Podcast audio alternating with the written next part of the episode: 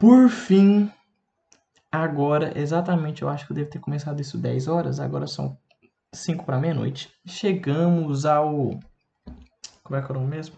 Ao 12 parte nervo craniano. Eu sei, você está emocionado, você está cansado, você já quer abandonar tudo, você quer tacar fogo em nervos cranianos, eu também, mas chegamos nele, o 12 parte de nervos cranianos, o nervo hipoglosso. Nervo hipoglosso, 12 parte de nervos cranianos, um nervo motor, certo? Tranquilo? Sua origem real, onde que é? Do hipoglosso, sua origem real, no trígono do hipoglosso, meu amigo, no trígono do hipoglosso e sua localização é no canal do hipoglosso, certo? E sua função, Lucas? Função dele é movimentação da língua durante a fala e a deglutição. Tranquilo? Então, o que é bom a gente saber sobre o hipoglosso? São poucas coisas. Seu núcleo vai ficar no terço inferior do bulbo, abaixo do assoalho do quarto ventrículo. E sua importância vai se dar por causa dessa inervação da musculatura da língua.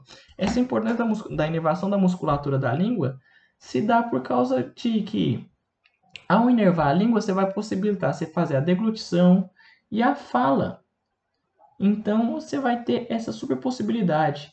Então, vamos lá. Se eu te falar, tipo assim, ah, Lucas, eu quero falar da sensibilidade gustativa nos, em dois terços da língua. Eu vou falar do hipoglosso? Não, senhor. Você vai falar do sétimo, do facial. Então, facial vai ser sensibilidade gustativa nos dois terços anteriores da língua. Ah, Lucas, e se eu falar de sensibilidade geral e gustativa no terço posterior, eu posso falar de hipoglosso? Não, senhor. Você vai falar do nono parte nervos cranianos, o, o glosso faríngeo. O glosso faríngeo é o responsável pela sensibilidade geral e gustativa no terço posterior.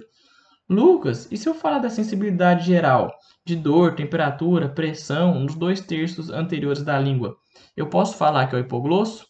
Não, senhora, você vai ter que falar que o responsável por isso é o trigêmeo. O trigêmeo é responsável pela sensibilidade geral de dor, temperatura, pressão e tato nesses dois terços anteriores da língua.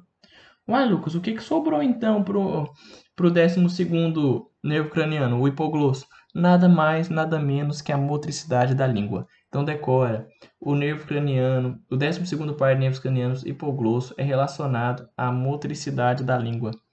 Então, terminamos então aqui sobre todos os pares de nervos cranianos. É, eu não sou de falar isso, né? Mas então vou falar. Não é fácil fazer essas coisas, né? Da, gravar essas, porque para gravar isso tem que estudar, né? Antes, então tudo mais. Então, se possível, compartilhe com seus amigos. Se é, seja um seguidor lá no, no, onde quer que você esteja escutando esse áudio. Segue lá, manda para os coleguinhas, favorita se for possível dá like se for possível, faça o possível para espalhar, porque eu acho que quando a gente tenta passar conhecimento é muito bom e eu acho que é, uma causa nobre.